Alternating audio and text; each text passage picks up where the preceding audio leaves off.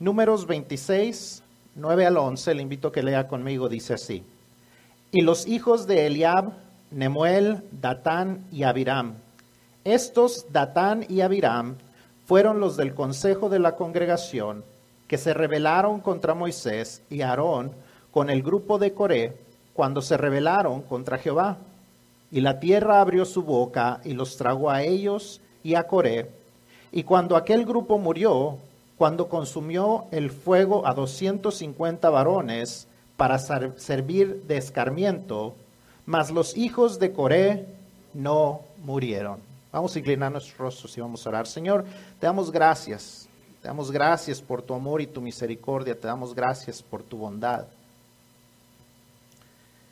Te damos gracias por tu palabra, porque en ella no solamente nos enseñas instrucciones, sino también advertencias, porque hemos estado estudiando estas pequeñas historias de gran impacto que tú has puesto para enseñarnos, para para aprender del escarmiento de otras personas, para no tener que sufrirlo nosotros. Padre, te pedimos que tú nos ayudes a entender tu palabra, a ver en qué áreas de nuestra vida necesitamos aplicarla. Ayúdanos, Señor, para poder entender y ser obedientes a ti. Father, we thank you for your word. We thank you because you give us instruction, but you also give us warning, warnings to heed, warnings to, to know what not to do, not just what things we should do. We want to learn from the warning signs that you have left in your word so that we will not be punished in the same manner. So, Father, let us understand your word. Let us see where we need to apply it into our lives today. Because we ask you and we thank you in the name of Jesus Christ, your Son. Amen. Amén. ¿Pueden tomar sus asientos?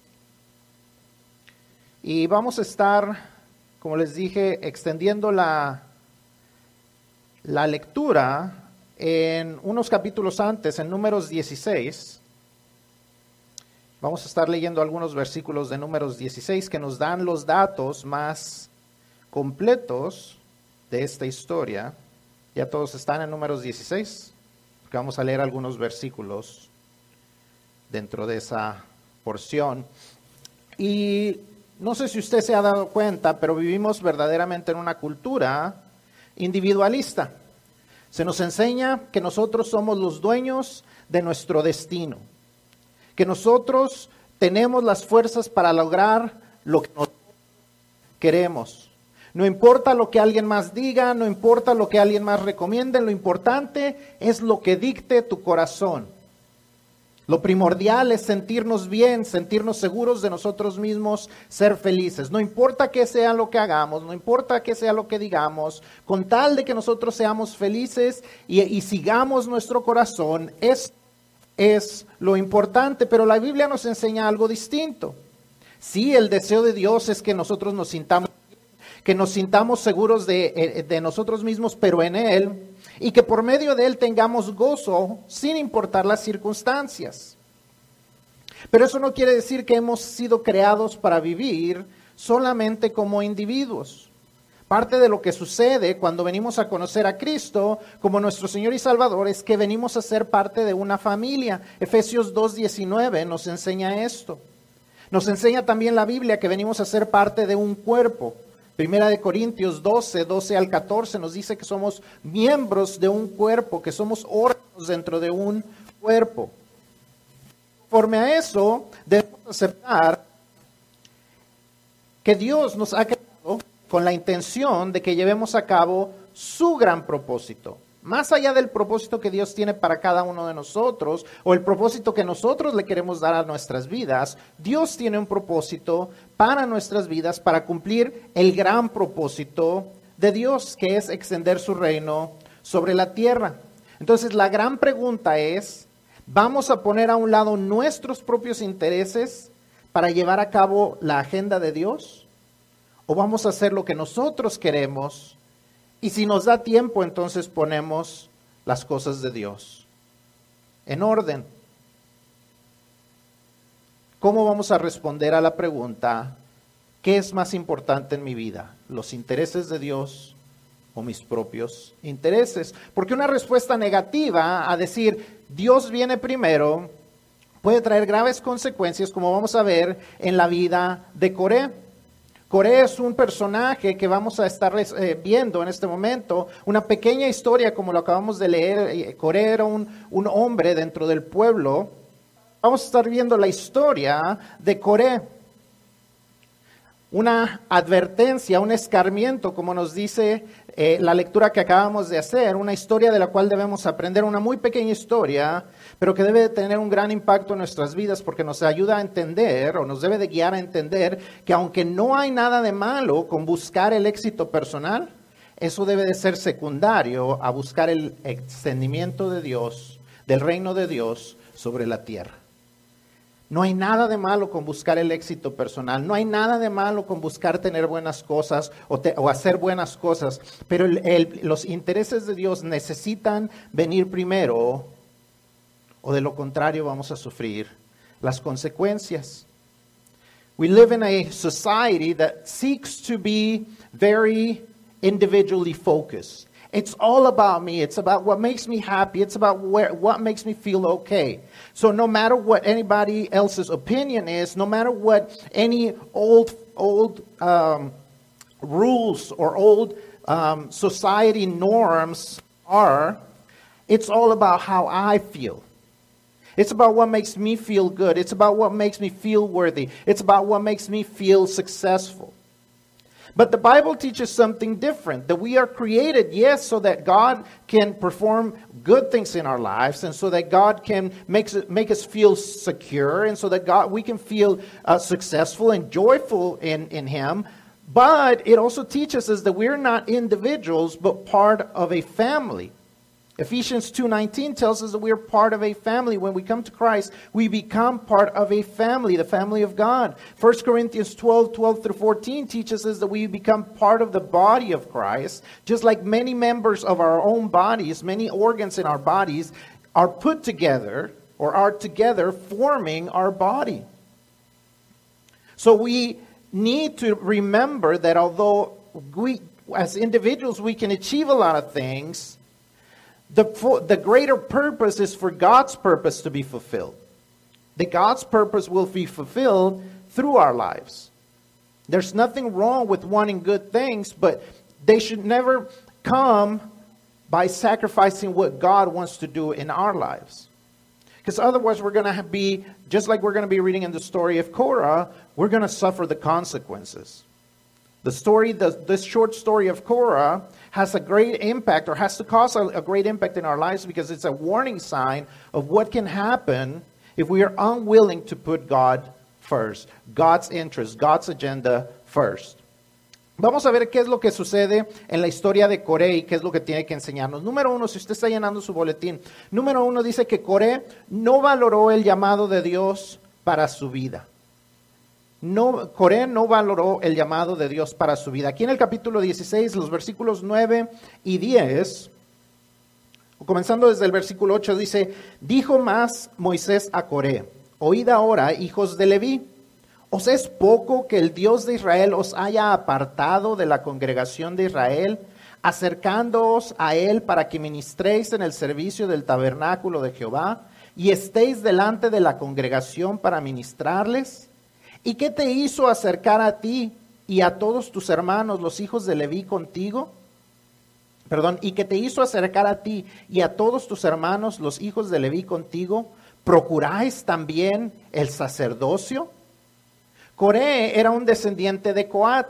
Coat era uh, un descendiente de Leví, hijo de Jacob. Si ustedes se acuerdan de la historia de Jacob, Jacob tuvo doce hijos, uno de esos hijos se llamaba Leví y en el tiempo de la salida de los israelitas de Egipto, Dios había eh, escogido a la tribu de Leví para que fueran los que se encargaran de todas las cosas que tuvieran que ver con el servicio religioso. Dentro de esos levitas estaban Moisés y Aarón, que eran hermanos, también descendientes de Leví. Y ellos, los descendientes de Aarón específicamente, habían sido separados para el sacerdocio, para encargarse de los rituales, de los ritos, de, de los sacrificios, etc. Pero aparte el resto de los levitas estaban apartados también para Dios, estaban encargados del movimiento del tabernáculo. ¿Se acuerdan qué es el tabernáculo? ¿Quién se acuerda qué es el tabernáculo? El tabernáculo era como un santuario portátil.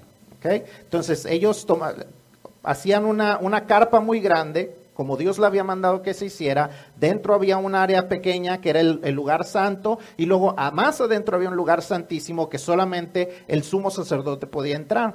Todo eso alguien lo tenía que mover, alguien lo tenía que transportar, alguien se tenía que encargar de cuidarlo. Y eso era el resto de los levitas. Entonces los levitas tenían ese trabajo y Dios los había apartado con un propósito específico. No todos eran sacerdotes, pero todos los levitas tenían un trabajo muy especial. Es más, e, el resto de las otras tribus los mantenían a ellos. Ellos no tenían tierra porque no tenían tiempo para labrar la tierra. Ellos estaban encargados de hacer el trabajo de, del, del, santuario, el trabajo de todo lo que era lo religioso. Todos los otros, las otras once tribus tenían el trabajo de mantenerlos a ellos. Eran personas apartadas para el uso exclusivo de Dios. Fue la única tribu que Dios había apartado para eso.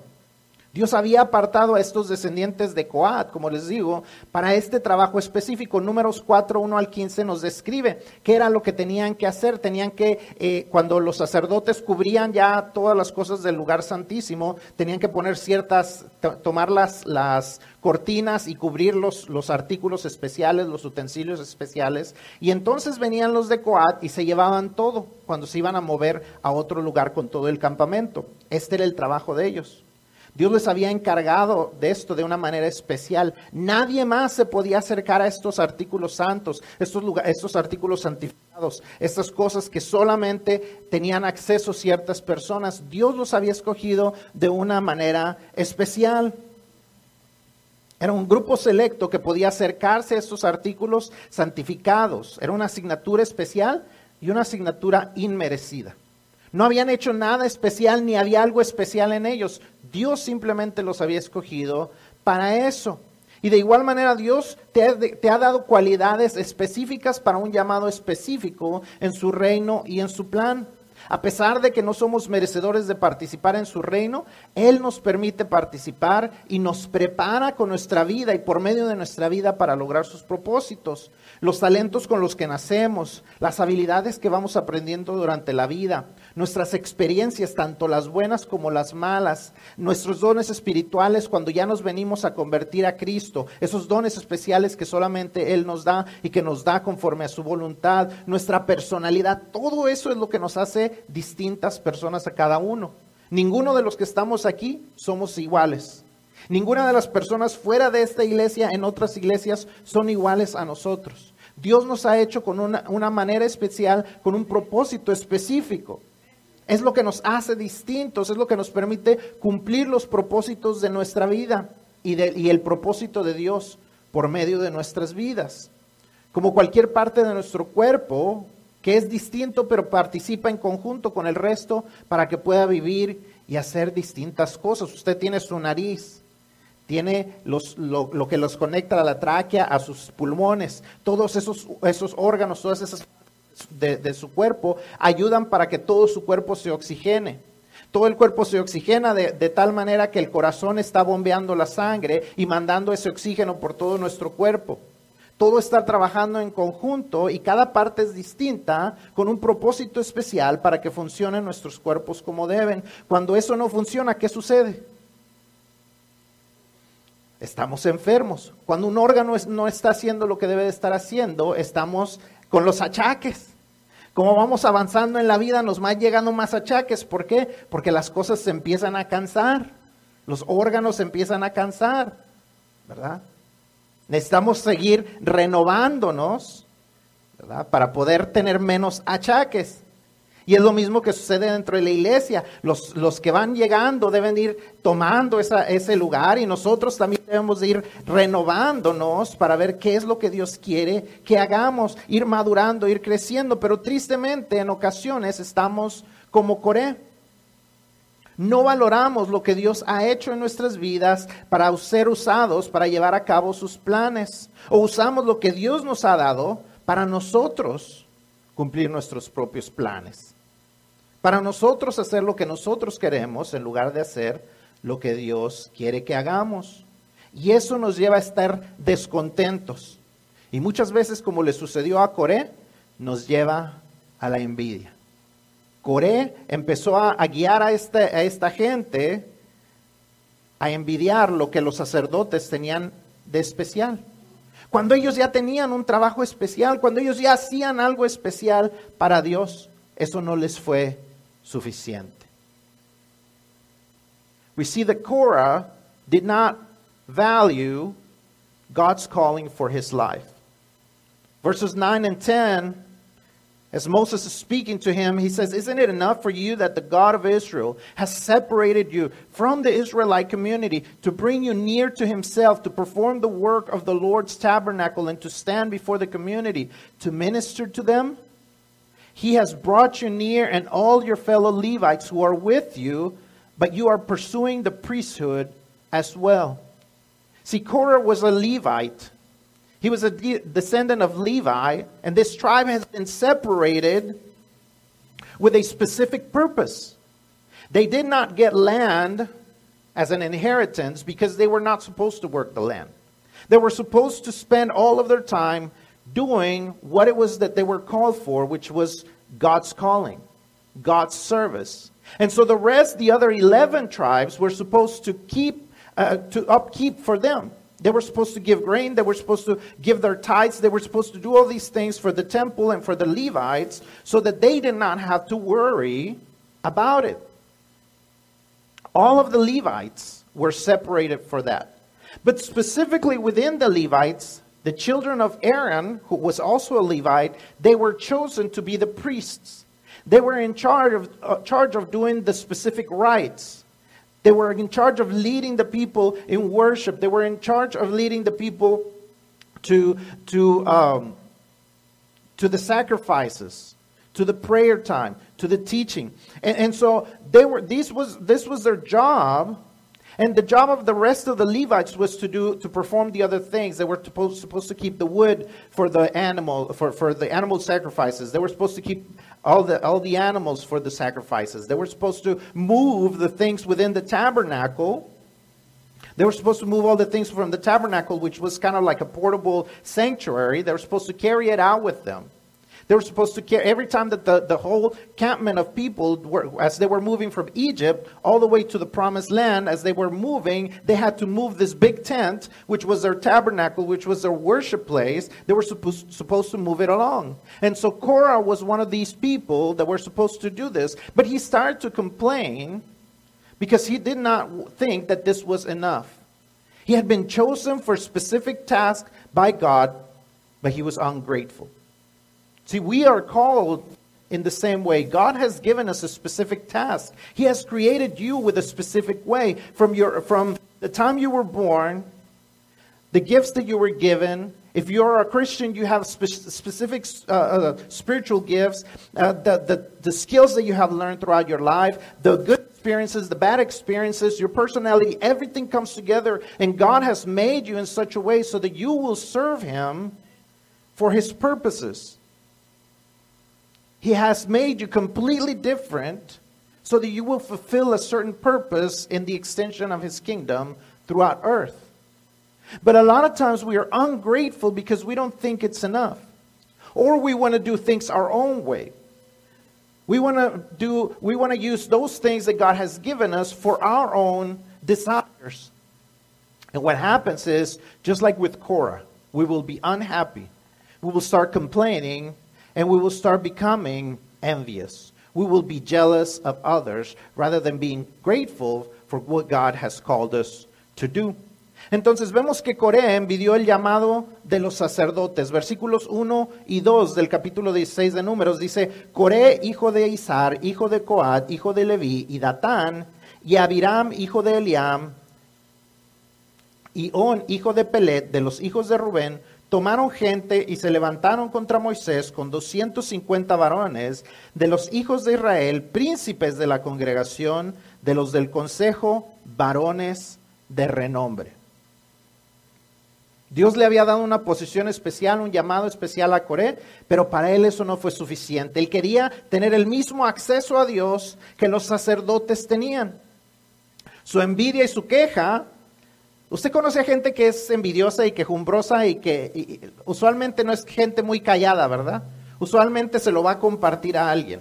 Y Coré no hizo algo distinto. Él empezó a contar, yo creo, a la gente. No, mira que los sacerdotes, ellos creen que son los más importantes. No sé cuál fue su queja, no fue exactamente lo que dijo, pero vemos que se le unen algunos otros hombres, a tal grado que ya había más de 250 personas. 250 hombres, hombres importantes, hombres de renombre. Se buscó gente que era importante entre la congregación y van delante de Moisés y se quejan.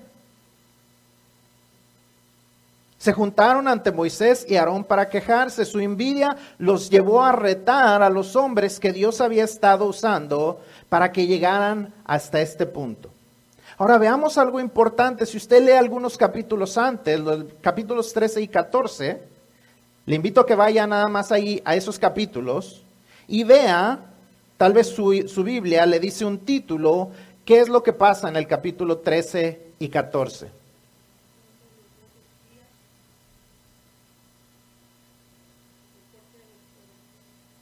la misión de los dos espías, el reporte de la exploración.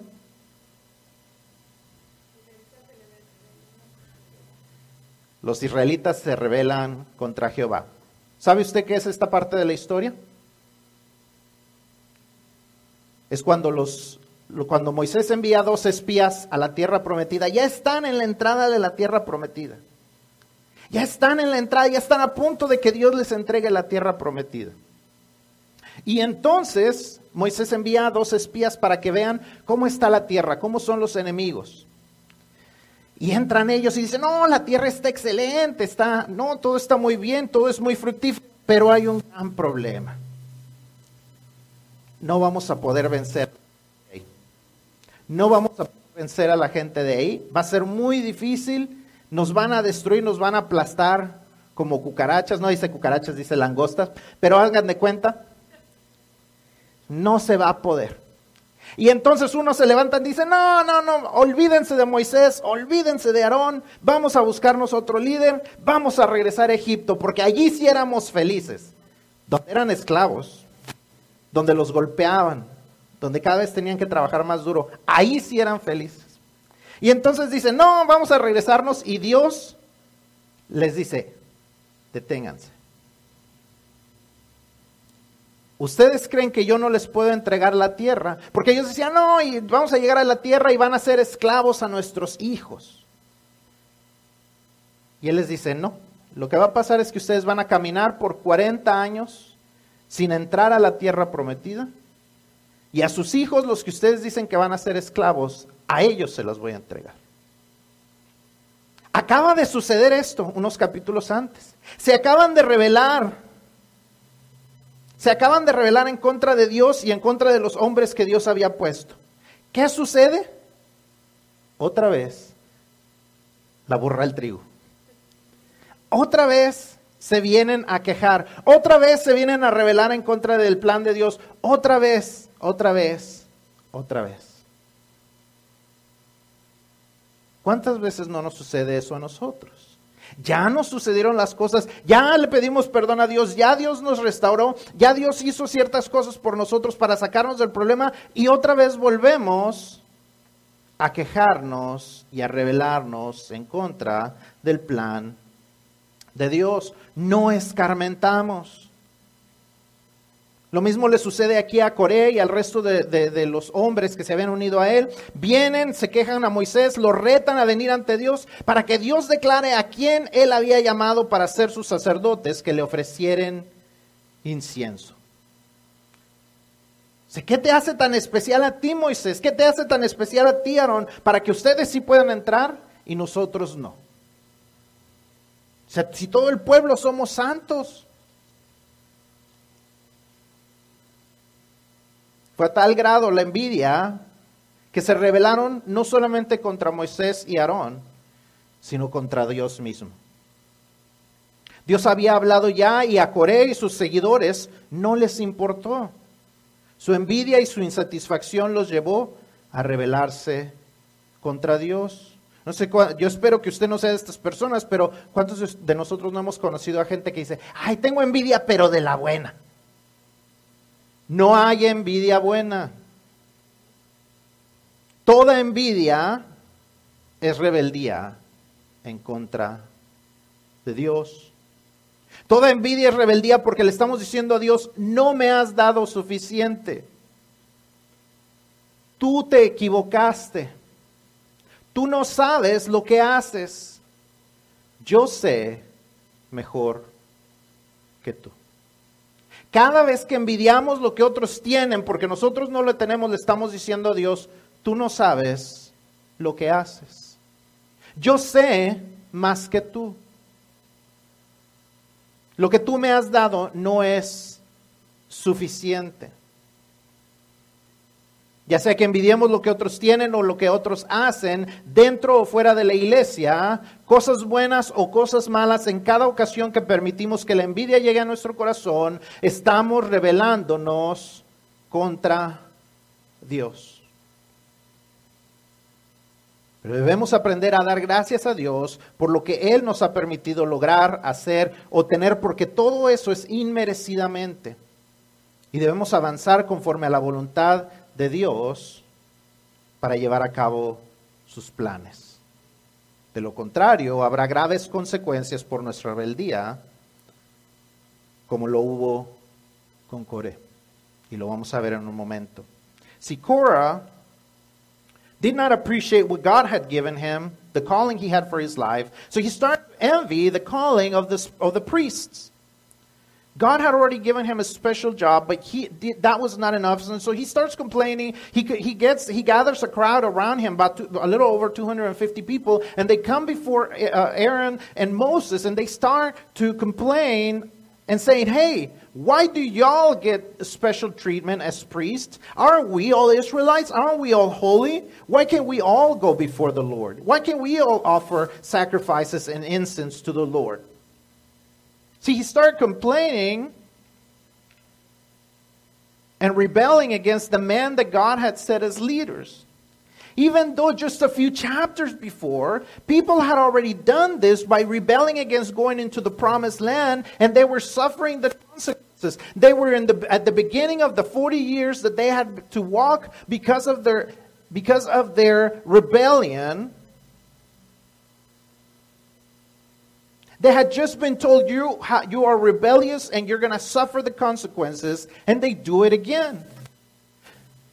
See, they were not rebelling against Moses and Aaron only, they were rebelling against God's plan. And a lot of times we do the same thing. We envy the things that others do, we envy the things that others have. And all envy in our lives, all jealousy that is part of our lives, is a rebellion against God because we're telling him, You don't know what you are doing. What you are giving me is not enough. You are mistaken in what you are doing. I know better than you do. That's what we're telling God every time we envy someone else. Every time we say, Oh, I'm jealous, but it's good jealousy. No, there is no good jealousy. There is no good envy. Anytime we desire what somebody else has, whether it's inside the church or outside the church, every time we, we envy something that somebody else does, whether it's inside the church or outside the church. Sometimes within the church we think, oh man, if I could only do the things that my friends do, but they don't go to church, so they get to do it and I don't. Every time we do that, we're telling God, you are mistaken. You are not enough, or what you are giving me is not enough. And what that's going to do it's just going to cause us problems, just like it happened with Korah. Every time we rebel against God,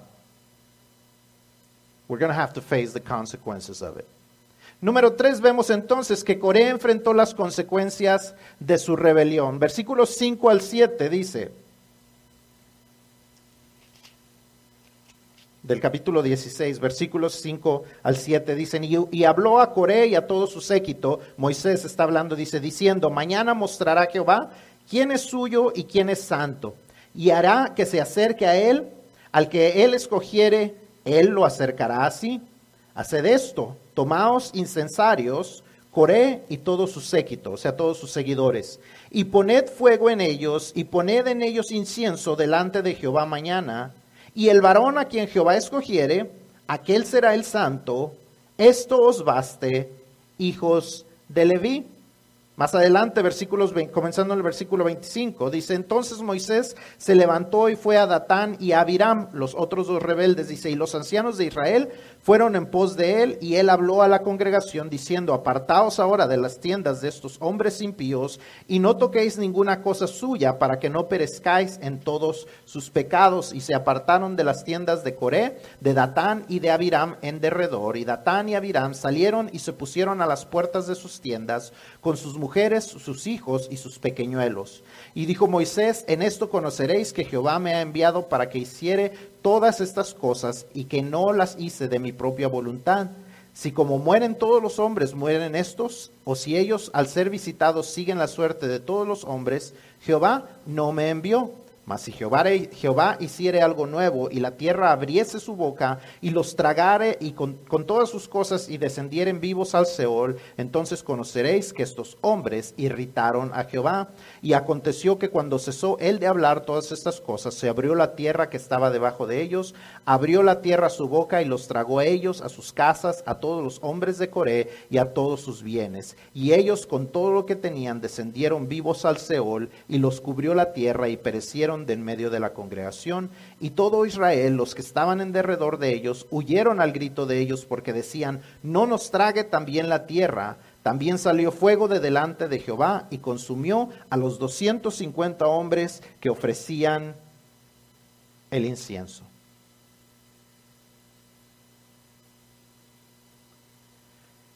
Números 4, 17 al 19. Como les digo, números 4 Dios les da la instrucción, del 1 al 15 les dice qué es lo que ellos tienen que hacer para mover todo lo del tabernáculo.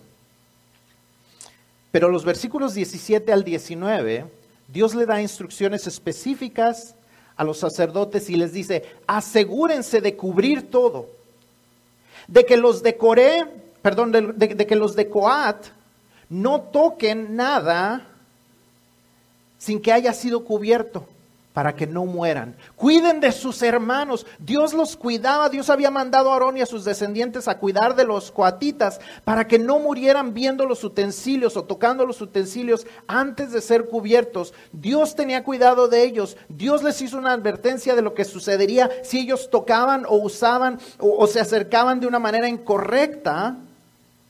Era una advertencia por su propio bien. Y ahora vemos que cuando Dios da ese tipo de advertencias, su palabra es verdad. Cada vez que Dios en su palabra nos da una advertencia, es para nuestro bien y es verdad. Cada vez que Dios nos da una advertencia es para nuestro bien, no para hacer nuestra vida más aburrida, no para hacer nuestra vida más difícil, no para que otros se disfruten y nosotros no, es para nuestro bien. Y lo que Él dice que sucederá, sucederá.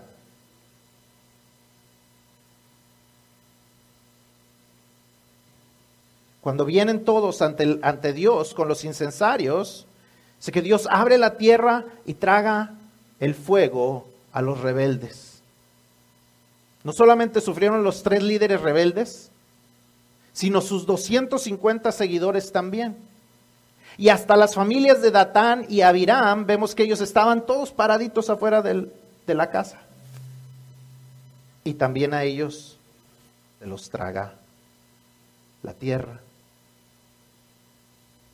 Todos sufren las consecuencias de la rebelión. Tu rebelión, mi rebelión ante Dios, no solo nos afecta a nosotros como individuos, Cada vez que tú te revelas a Dios, aquellos que están en tu círculo de influencia también sufren. Sufre tu familia, sufren tus amistades, sufre la iglesia y aún los que no conocen a Cristo sufren porque no son alcanzados, porque nosotros estamos ocupados en otras cosas, porque nuestra mente, nuestro enfoque está en otras cosas. Cada vez que nosotros nos revelamos, alguien más sufre las consecuencias. Cada vez que envidiamos lo que otros tienen, estamos revelándonos ante Dios y siendo malagradecidos por lo que Él nos da. Cada vez que envidiamos lo que otros hacen, aún dentro de la iglesia, estamos revelándonos ante Dios y diciéndole que Él no sabe lo que hace cuando nos ha llamado a hacer algo. Que Él se ha equivocado y las consecuencias se notan. Estamos enojados, estamos amargados, estamos frustrados. Siempre encontramos una razón para quejarnos de lo que está sucediendo ya sea en nuestras vidas o lo que alguien más hace o deja de hacer. Y estorbamos el plan de Dios. Entonces la gente se empieza, una de dos cosas suceden. La gente se empieza a alejar de nosotros, o los que son igual de jejumbres e igual de rebeldes se empiezan a acercar a nosotros, así como sucedió en la historia. Contagiamos el descontento a las personas y traemos la misma maldición sobre ellos. Ser personas tóxicas y quejumbrosas crea más personas tóxicas y quejumbrosas. Y cuando no hacemos lo que Dios nos ha llamado a hacer, la iglesia sufre como un cuerpo cuando los órganos no hacen lo que deben hacer. Cuando alguno de nuestros órganos, como decíamos hace rato, no está funcionando como debe, ¿qué es eso? Una enfermedad. Y tristemente hay gente que se convierte en un cáncer dentro de la iglesia. Por su rebeldía, por su envidia. Y así como el resto del pueblo de Israel, yo no quisiera estar a un lado de ellos cuando las consecuencias vienen. Cuando Dios derrama su castigo como lo hizo con Coré y el resto de sus seguidores. La persona que afecta de manera negativa a la iglesia se está metiendo con la esposa de Cristo y Él no va a dejar que eso se vaya sin castigo a menos que haya arrepentimiento. Si las cosas no te están yendo bien, quizás es tiempo de preguntarte si es porque te has estado revelando ante Dios y has estado queriendo conseguir las cosas a tu propia manera. Has querido hacer las cosas como tú quieres en lugar de escuchar a Dios. The third thing we see is that Korah faced the consequences of his rebellion. Chapter 16, verses 5 through 7, it says, as Moses speaking, then he said to Korah and all his followers, Tomorrow morning the Lord will reveal who belongs to him, who is set apart, and the one he will let come near him. He will let the one he chooses come near him. Korah, you and all the followers are to do this. Take fire pans, and tomorrow place fire in them and put incense on them before the Lord. Then the man that the Lord chooses will be the one who is set apart. It is you Levites who have gone too far. Verse 25 says, then Moses got up and went to Dathan, and Abiram and the elders on Israel followed him. He warned the community, Get away now from the tents of these wicked men. Don't touch anything that belongs to them, or you will be swept away before, because of all their sins. So they got away from the dwelling of Korah, Dathan, and Abiram. Meanwhile, Dathan and Abiram came out and stood at the entrance of their tents with their wives, children, and infants. Then Moses said, This is how you will know that the Lord sent me to do all these things, and that it was not of my own will. If these men die naturally, as all people would, and suffer the fate of all, then the Lord has not sent me. But if the Lord brings about something unprecedented, and the ground opens its mouth and swallows them along with all that belongs to them, so that they go down alive in the Sheol, then you will, be, you will know that these men have despised the Lord.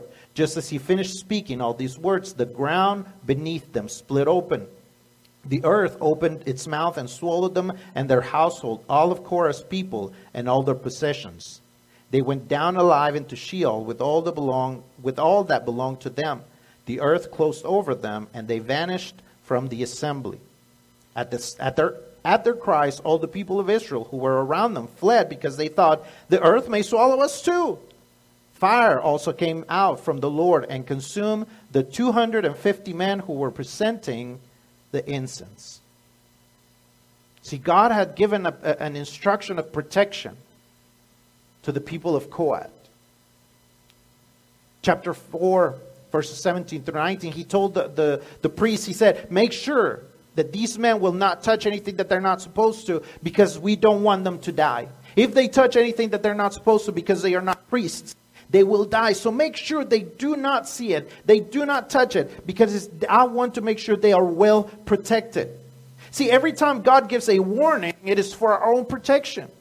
It's not to make our life more boring. It's not to make our life harder. It is so that we will be protected. It is always for our well being. God is always concerned for our well being. But every time we rebel, we will have to face the consequences because everything that He warns us about always comes true. When they came, they, present, they all presented themselves in front of God. They said, Hey, we're just holy. We're just like every one of the, of the priests. But God shows them that they were not, that they were being rebellious. And so he, he kills all of them. They either were swallowed up by the ground or they were burnt up. They were incinerated at that moment. Not just Korah, not just those who follow him, Dathan and Abiram. Not just their families, because even their families were, but also these 250 men that had chosen to listen to them. And every time we rebel against God, it doesn't just affect you. See, people say, well, only God can judge me. Oh, it's my life. It's not. It's not only going to affect you, it's going to affect those around you. It's going to affect your family. It's going to affect your friends. It's going to affect your church. It's going to affect those who do not know the Lord and they don't get to know Him because you are not doing what you're supposed to. Because you prefer to rebel against God and do things your own way versus listening to Him. Every time you envy something that someone else does or someone else uh, has, every time that you are, are wanting to do what somebody else at church does instead of what you're supposed to do, then you're rebelling against God and you're causing a problem and you're stopping God's advance of His kingdom. Every time you complain and you, and you, you help other people become complainers and, and toxic, it's just like any of your organs whenever you get sick, whenever it's not doing what it's supposed to. And whenever our organs are not doing what they're supposed to, Eventually, that's where cancer develops. And sadly, some people in the church are cancers in the church. They're not only stopping the growth, but they are making the church sick. And I would hate to be next to them when God brings the consequences. Just like the people of Israel, they started to run away because they did not want to be touched by God's consequences. Every time we affect the church, we're messing with the bride of Christ, and God will not let that stand unless there is repentance. If things are not going well for you, maybe you need to check if you've been rebelling against God, if you've been wanting to do things your own way, getting things your own way, instead of being grateful for what God is doing in your life. Coré cometió un gran error y pagó el precio, un precio muy caro por su rebelión. Él junto a sus dos cómplices y sus familias fueron tragados por la tierra y quemados y los 250 seguidores fueron incinerados por el fuego de Dios. Habían comparecido como en un juicio delante de Dios y el juez justo castigó a los que habían hecho el mal.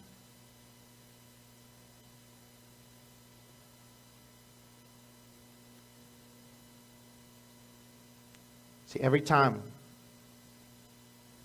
there is rebellion, God is a righteous judge.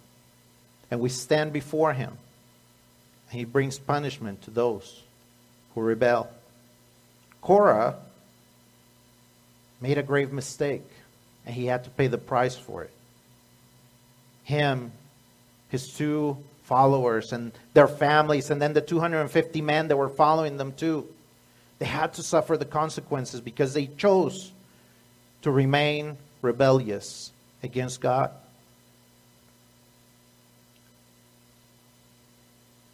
Coré decidió enfrentarse de manera rebelde a Dios y sufrió las consecuencias. Pero una cosa que podemos aprender de la vida de Coré también es que aún en medio de todo eso, Dios es Dios redentor. Dios es Dios misericordioso. ¿Se acuerdan el último versículo que leímos en, el primer, en la primera lectura? Vamos a regresar a esa lectura. Números 26, el último versículo que leímos.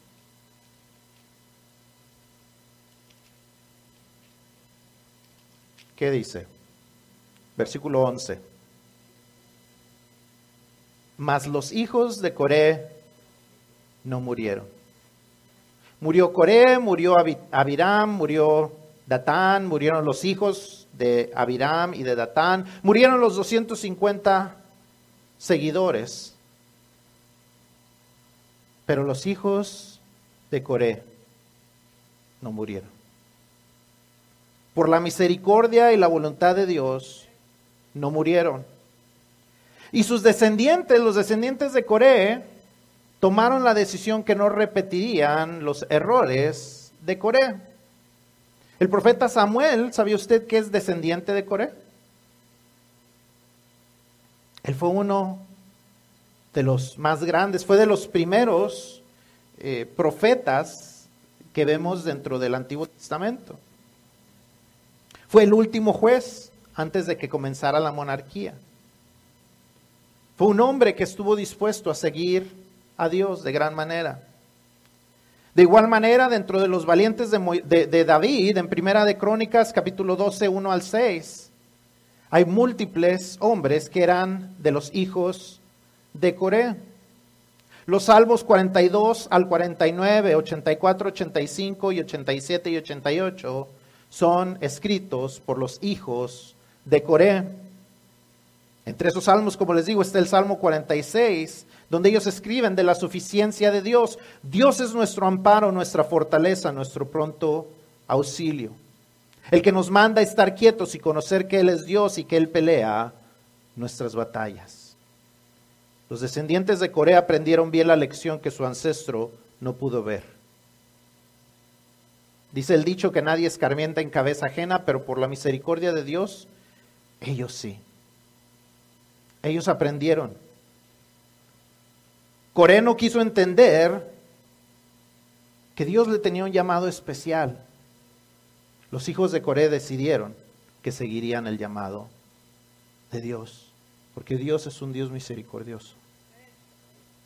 Dios es un Dios redentor. Él redimió la descendencia de Coré. Y Dios puede redimir nuestras vidas. Si nos hemos estado revelando, es el tiempo de arrepentirnos, es el tiempo de poner los planes de Dios en primer lugar, es el tiempo de dejar de revelarnos, es el tiempo de a hacer lo que Dios nos ha llamado a hacer. Es el tiempo de dejar a un lado las cosas que, nos que, hemos estado pensando, en aquellas cosas que nos han estorbando y que digamos, quiero obedecer a Dios. Quiero obedecer a Dios en lo que Él me ha estado mandando a servirle. Quiero obedecer a Dios en lo que Él me está diciendo que tiene que cambiar en mi vida. Quiero obedecer a Dios en lo que he estado pecando y necesito abandonar. Necesito poner en primer lugar a Dios. Dios es el Dios redentor. Dios es nuestro amparo. Dios no es nuestra fortaleza. Dios es nuestro pronto auxilio. Dios es el que nos está llamando a cumplir sus propósitos y es tiempo de que comencemos a hacerlo. Aprendamos de ellos. Si hay algo que hemos estado envidiando o alguna persona que hemos estado envidiando, aunque digamos que es envidia de la buena, pidámosle perdón a Dios y confiemos en su sabiduría para nuestra vida. Él tiene un plan para nosotros. Él nos ha creado, nos ha equipado de una manera especial y es tiempo que nos rindamos a Él. As we talk about short stories, small stories of great impact, the story of Korah is a, is, a, is a story of warning so we will not continue to rebel against God. But the story of Korah is also a story of redemption, a story of God's mercy. Because, yes, we know Korah suffered the consequences. His friends suffered the consequences. Their family suffered the consequences. Their followers suffered the consequences. But chapter 26, verse 11, as we read at the beginning, there's something that's, that's very particular about the story that says, The sons of Korah, however, did not die. The sons of Korah, the descendants of Korah, did not die. What did they do then? Did they learn from the mistakes of Korah or did they continue to be rebellious? Well, the story tells us throughout the, the, the Old Testament that they learned from Korah's mistake. The prophet Samuel, the last judge, the person who helped in the transition from judges to the monarchy, he was a descendant of Korah. 1 Chronicles 6, 33 through 37. Some of the, the, the strong men of David, 1 Chronicles 12, 1 through 6, were also descendants of Korah. Psalms, the songs that were sang by, in worship, were written, verses, uh, chapter, Psalms 42 through 49, 84 and 85, 87 and 88, that were written by the children of Korah. These men understood that God had a special calling for their lives, and they chose to obey. They chose to listen. They chose to surrender their lives. They learned from Korah, their ancestor, that rebelling against God was not the way to go. See, as we read in chapter 26, they were supposed to serve. Verse 10 says that they serve as a warning sign. The warning is there for us. They are a warning sign for us. They were a warning sign for for Korah's children, and they heed they heeded the warning. They listened to it. They learned from it. Are we going to be wise enough to do the same, or are we going to continue to rebel? Are we willing to learn from their mistakes and say, I will not repeat their mistakes? I have been messing up, but I will stop. I have not been listening. I have been envious. I have been jealous of what other people do, but I will not do it anymore. I have been trying to pursue things my own way, but I will start to listen to what God has for me. I have been rebelling and I have not been serving. I have not been giving. I have not been doing what I'm supposed to be doing, but I will stop. Because the redemptive power of Jesus allows us to be forgiven and restored. And although we may have been rebellious up until today, today we can confess our sins and we can ask for forgiveness and we can change. And that's what the story of Korah teaches us. Yes, it's a warning about rebellion, but it's also about the power of redemption that we find in Jesus Christ. La gran historia, perdón, la pequeña historia de gran impacto es esa. No solamente que Dios nos da advertencias, sino que existe el poder redentor de la misericordia de nuestro Dios. Aquel que pudo redimir la descendencia de Coré, puede redimir tu vida y mi vida, aunque hayamos estado en rebelión.